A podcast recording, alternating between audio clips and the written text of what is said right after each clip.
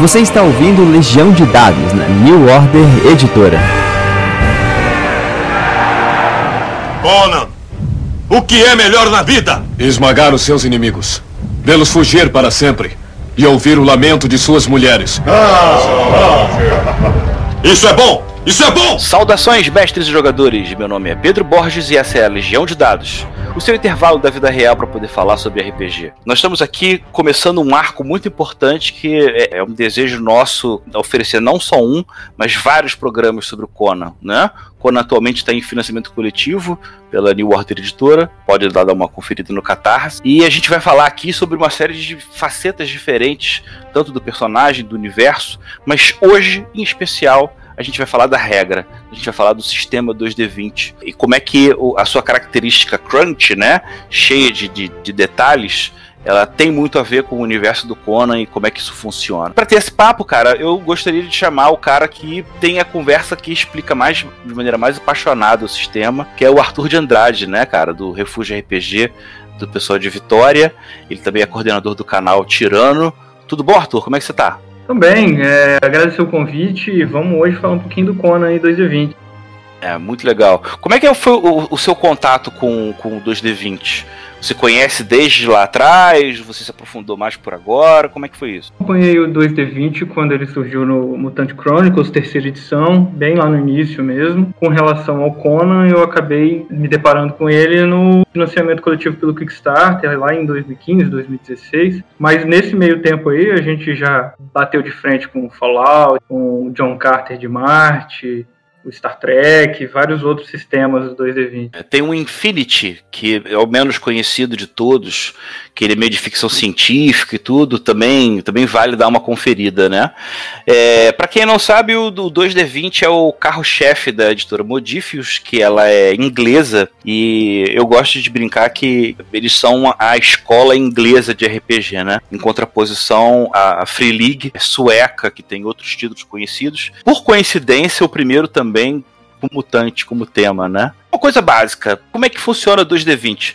Você joga 2D20, mas às vezes mais, né? Vamos começar quebrando já essa dinâmica básica da regra. Como é que ele entra no cenário? Que acho que é um ponto diferencial legal pra gente poder falar dele, né? Ele já chega ali, ele começa com essa proposta de ser 2D20 porque é a sua base. A, a base da rolagem de qualquer teste nele vão ser 2D20, mas você consegue aumentar essa quantidade de dados para tentar obter mais sucesso. Aqui uma diferença que a gente tem de outros sistemas, e isso é bem importante, é que a dificuldade ela não está no número a ser batido, ela está na quantidade de sucesso que você precisa conseguir. Então, com 2D20, você conseguiria até uma certa quantidade de sucesso aí. Você precisa ah. alcançar mais dados, vamos dizer assim. É, você ainda tem um pouco do roll under, no sentido de que é, no, cada D20 vai tentar tirar o valor igual ou menor do que o valor do personagem, Isso. né?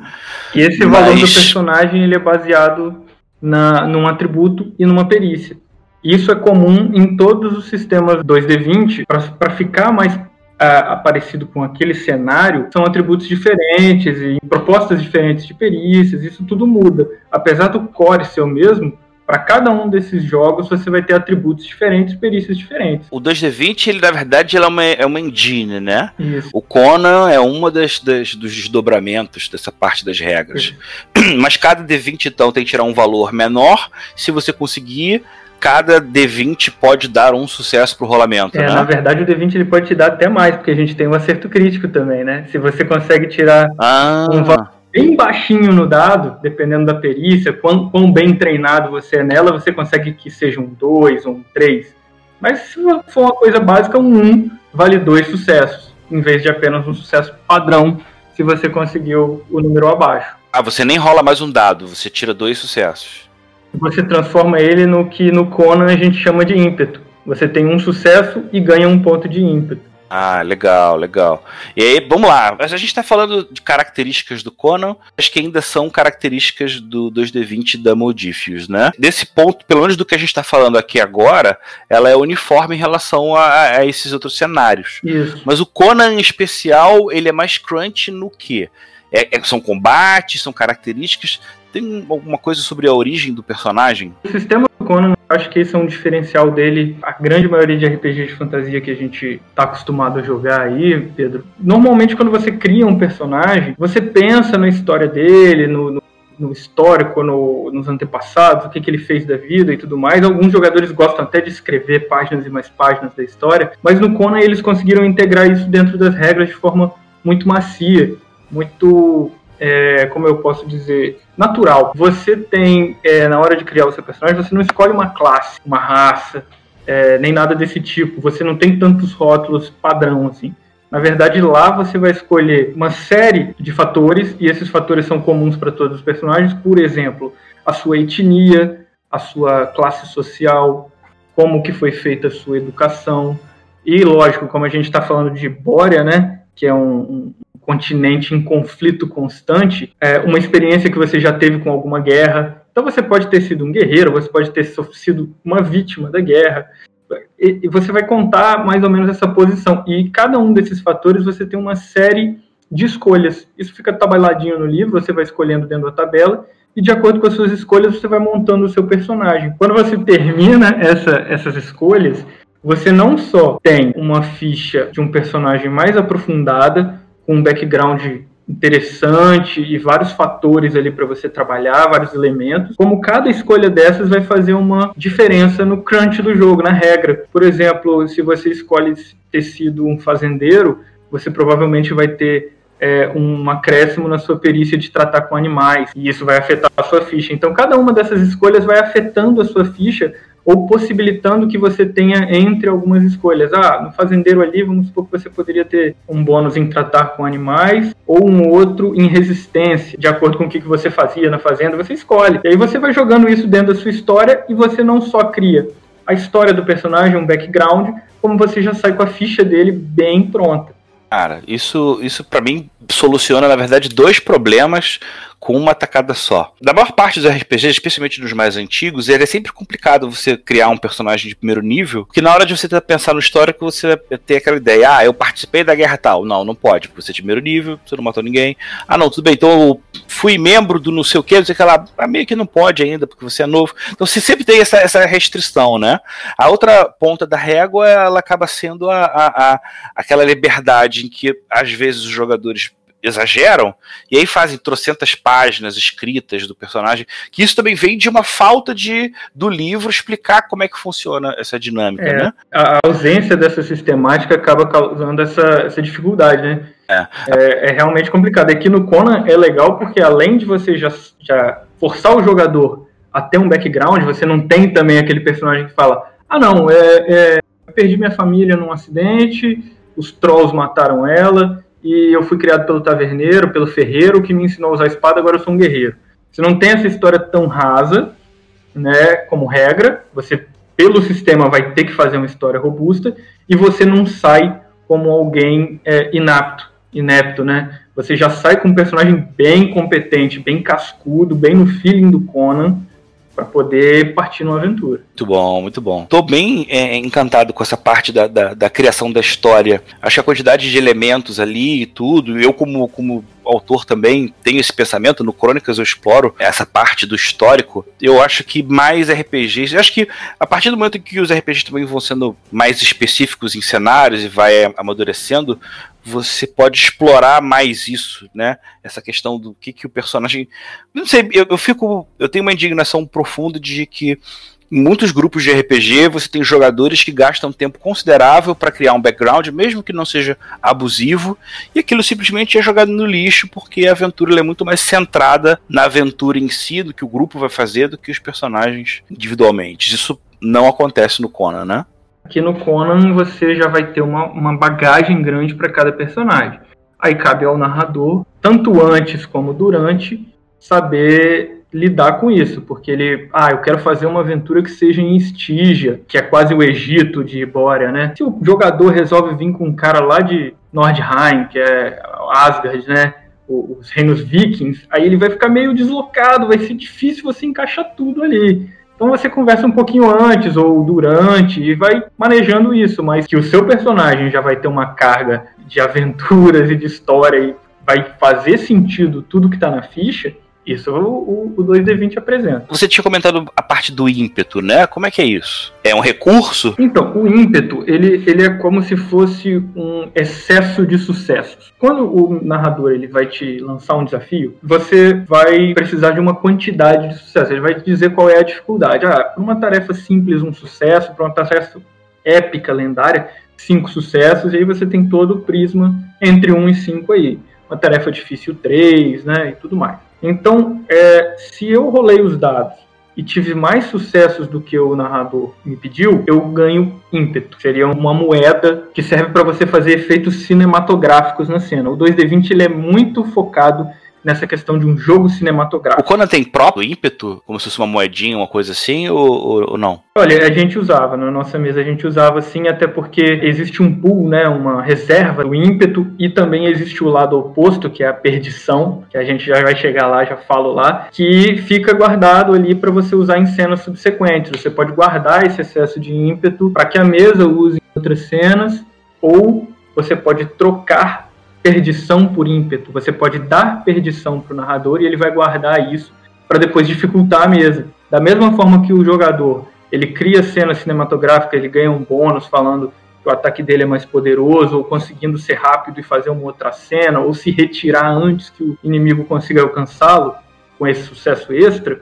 O narrador também pode aumentar as dificuldades, falando que uma armadilha foi ativada, de que um inimigo conseguiu também lançar um golpe avassalador, ou criar outros elementos aí dentro do jogo, né? E no livro você tem várias opções, e, e, inclusive opções que custam mais do que um ponto de ímpeto, duas coisas bem fortes, assim. É interessante, torna o jogo muito dinâmico e cinematográfico nesse sentido, porque cada teste pode gerar diversos resultados. Você desarmou o inimigo enquanto atacava ele, e por aí vai. Você não tem tantas manobras, isso tudo funciona com essa moedinha de troca. Ah, então ele é mais freeform, ele não é, não é, tão detalhista assim na manobra, mas você pelo menos você troca um benefício por uma moeda? É basicamente isso, só que para você conseguir essas moedas você precisa de vários D20, né? No caso você quer rolar o máximo de D20 possível para conseguir conseguir a maior quantidade de sucessos e que esses sucessos ultrapassem a dificuldade. Então, para você conseguir esse ímpeto, você tem que conseguir D20. E como é que eu consigo D20? Com os talentos. Cada personagem ele tem uma árvore de talento, e isso é uma coisa que o jogo é, é ótimo. Você já começa com um personagem competente, mas a, a, evolução do personagem numa árvore de talentos também é livre.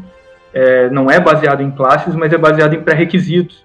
Então, aquelas escolhas que você fez enquanto estava ali determinando de onde veio, qual a sua educação, isso durante a criação do personagem já vai permitindo que você adquira talentos, que são as habilidades, e essas habilidades podem te dar dados extras em determinadas cenas. Um personagem que foi criado nas sombras e é bem furtivo, numa cena de ladinagem... Tem 2D20 porque ele começa com dois dados, então você pode jogar eventualmente 3, 4, 5 dados de 20, né?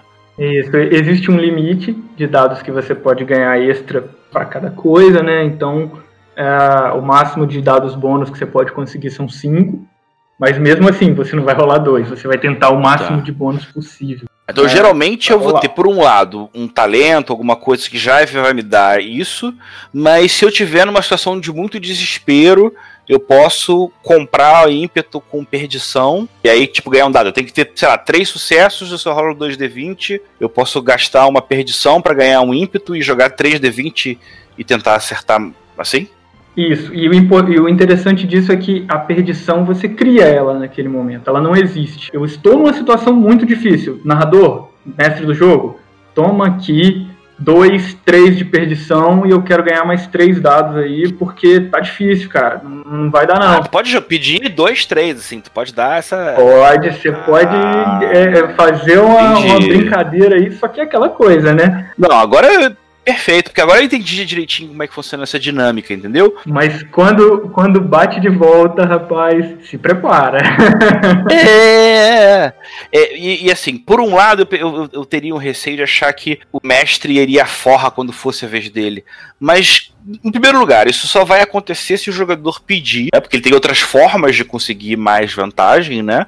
Então é meio que uma, uma aposta mesmo dentro da história. E, pô, porque se, se der muito ponto pro mestre, vai chegar no final da sessão e a coisa complica, né? Mas aí o jogador pediu, não tem jeito. O meu, o meu primeiro contato com o 2D20, eu tive muita resistência com essa mecânica do, da perdição. Porque eu, eu pensava da seguinte forma, eu acho que muitos dos ouvintes aí devem estar pensando, poxa, mas é trabalho do mestre criar dificuldade, isso, isso é da liberdade dele, dificultar a cena, criar desafios e tudo mais. Só que é, é, o, o dado de perdição ele não está ali para criar uma dificuldade, ele está ali para você engatilhar uma rasteira para você ah. tiranizar o jogador naquele momento que ele não está esperando. É, é, complicar uma coisa que já está ruim. É, ou transformar algo que não deveria ser ruim em algo ruim. Algo que ele não está esperando que aconteça, você fala assim: olha aqui, tô tirando um de perdição aqui, e agora você estava sendo seguido esse tempo todo. É numa cena, para transformar uma cena simples em algo cinematográfico, da mesma forma que o jogador tem a capacidade de fazer a cena dele ser uma cena que vai marcar a memória, o narrador também tem que pensar dessa forma. Ele não tem que pensar em, ah, beleza, eu quero é mais dano e sacanear a galera porque eu quero derrubar esse cara, assim, assado. Não é para isso que serve a perdição. Ela serve também para criar uma cena cinematográfica interessante, mas no lado da complicação. Twist negativo, né? Cara, vamos, vamos passar para uns pontos básicos, né? Se a gente está falando aqui sobre o sistema de RPG, a gente não pode deixar de falar pelo menos dos atributos, né? Para quem está acostumado com aquela sequência clássica de seis, né?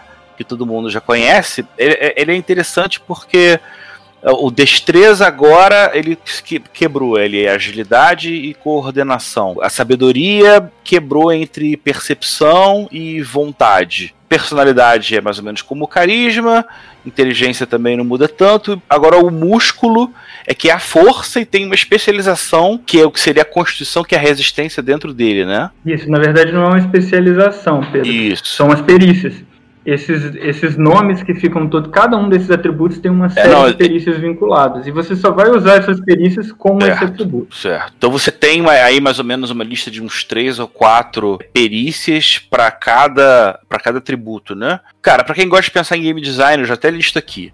Para agilidade é acrobacia, briga e furtividade. É para coordenação é aparar, navegação e pontaria. A inteligência é alquimia, arte da guerra, cura, linguística, manufatura e saber. É, músculos é atletismo e resistência. Percepção tem intuição, ladinagem, observação e sobrevivência. Personalidade tem comando, conselho, lidar com animais, persuasão e sociedade. E por fim, vontade tem disciplina e feitiçaria. Isso aqui é só o Conan que tem desse jeito, né? Isso, os outros sistemas do 2D20 tratam de outros atributos certo. e outros períodos. Então aqui a gente já vê o, o, o game design do, do que seria uma ambientação do Conan, que os arquétipos mais clássicos se valem, né? E você já tem essa, essa distinção. E é mais ou menos isso, né? O, o, o atributo ele tem de 6 a 12 e, o, e a perícia tem de 1 a 5. Você soma para poder achar o número alvo. Isso, aí esse número alvo é aquele que quando você tirar ele ou menor no D20, você tem um sucesso. É uma diferença também dos clássicos, Pedro, que, que vale citar aqui, que é bem legal, é que o Conan ele foca num aspecto também mental da aventura, não só na parte de resistência física. Você não teria só o vigor, né? Você não quer só derrubar os seus oponentes, aqui você tem um aspecto de intimidá-los, sobrepujá-los de forma mental. Existe a possibilidade de você criar um personagem totalmente político, vamos dizer assim, ou amedrontador, intimidador, que vai vencer os combates na base da ameaça e não só com força física. Interessante mesmo, bem legal. O teste ele é automático, então como é que você aplica a dificuldade é no número de sucessos? É no número de sucessos. Você, você vai definir que teste está sendo rolado, vai olhar o atributo mais perícia. Esse é o valor que você tem que tirar ele ou abaixo no D20 para ter um sucesso. E o mestre de jogo vai te dizer quantos sucessos você precisa para alcançar aquilo. É assim, a, a, uma pessoa que é bem treinada, ela vai conseguir diversos sucessos. Quanto mais perícia você tem, mais fácil conseguir sucesso. Então, eventualmente, você vai passar por coisas mais difíceis. É um pensamento talvez é, de, de, forma inversa, vamos dizer assim, do que rolar o dado e conseguir passar uma dificuldade que está no dado, mas isso é tão macio na hora que você está jogando e isso possibilita a mecânica de ímpeto e faz a coisa ser é fenomenal. Você faz com uma rolagem tantas coisas acontecerem na cena que quebra um pouco aquela dinâmica de fiz aquilo e acabou, é. consegui pronto, sabe? Você tem. E prender a certas tabelas, né? Como uma coisa mais abstrata, Exato. de repente o, o, o, jogador pode acrescentar algum elemento de cenário para poder integrar, né? Ele tem essa, essa, esse formato mais livre para poder descrever o que, que faz, né? Isso é muito bom. Eu... E a possibilidade, por ser uma coisa simples, a possibilidade de você negociar isso com o narrador. Pô, narrador, olha, não tem no livro aqui a, a possibilidade de eu fazer isso daqui, não, mas eu tava querendo fazer isso e tem um ímpeto aqui sobrando. Narrador, mete bronca, a cena é sua e vamos lá. Né? Eu acho que a, a, a abertura para esse tipo de pensamento dentro da mesa faz com que os próprios jogadores se soltem para eles mesmos narrarem e pensarem o que, que o personagem dele está fazendo durante aquele sucesso, né? Muito bom, muito bom. Cara, eu, já estou sentindo aqui que a gente é, só para um jogo rápido a gente não pode passar muito, mas cara, fica aqui já a vontade da gente mais para frente fazer um sobre combate, fazer um sobre feitiçaria, né? Aqui a gente está dando uma, uma, uma, folhada básica, que eu acho que o, o cenário ele tem muita coisa para oferecer, as regras, né? Cara, vamos fazer isso devagar, porque eu quero conversar com você mais de novo, Arthur. É, tem mais alguma coisa legal, interessante da apresentação do Conan que eu acho que quem tiver curioso vai, vai gostar de saber? É, é talvez o Conan ele tenha um pouquinho mais de peso quando a gente fala de combate. E aí, já que você falou de um diferencial, eu acho bem legal comentar aqui que o dano e o uso de armas no Conan é bem diferente daquilo que a gente está acostumado. Cada arma tem capacidades diferentes das outras, e isso é engatilhado com, com números alvos no dado também, mas eu acho que vale para uma próxima conversa a gente falar disso. Sim, Pedro. In, inclusive sobre a magia, porque a feitiçaria no Conan é algo que, para quem já conhece a obra, é bem diferenciado e o sistema não deixou passar por menos, não. Muito bom, cara. Só fico mais animado já pra gente poder dar mais atenção. Conan tem muita coisa legal para oferecer e esse trabalho dessa edição tá, tá, poxa, tá muito legal. Cara, queria muito agradecer a sua presença, Arthur. Cara, muito legal é, é, é o seu trabalho. Eu acho que, mais uma vez, vamos divulgar aqui o canal do, do, do Mestre Tirano, né? Algum recado a mais, alguma coisa? Você é de Vitória, né? Como é que tá a galera de, de Espírito Santo? É, recadinho que eu vou dar aqui é pro pessoal do Espírito Santo mesmo. A gente tem aqui os nossos eventos, a Dungeon Capixaba, o Refúgio RPG, o Game Master, três maiores eventos que a gente tem aqui na, na Grande Vitória, na metro, região metropolitana. E tá todo mundo paradinho dentro de casa, aguardando para fazer, todo mundo morrendo de saudade. Então eu vou aproveitar aqui para dar um salve para a galera dos eventos, RPGistas aí da comunidade capixaba e especialmente para a galera que joga aqui na casa. Poxa, muito legal, cara. E você que acompanhou até a gente, cara, não deixe de conferir lá o Conan no Catarse. Vamos ver a evolução disso aí. E, cara, muito obrigado, Arthur. Muito obrigado a você que está ouvindo a gente. Daqui a pouco a gente fala mais de Conan. Tchau. Eu que agradeço, Pedro. Boa noite. Aliás, é bom falar boa noite, é. não, né? Aí o trabalho do Barcelos. Você ouviu Legião de Dados, na New Order Editora.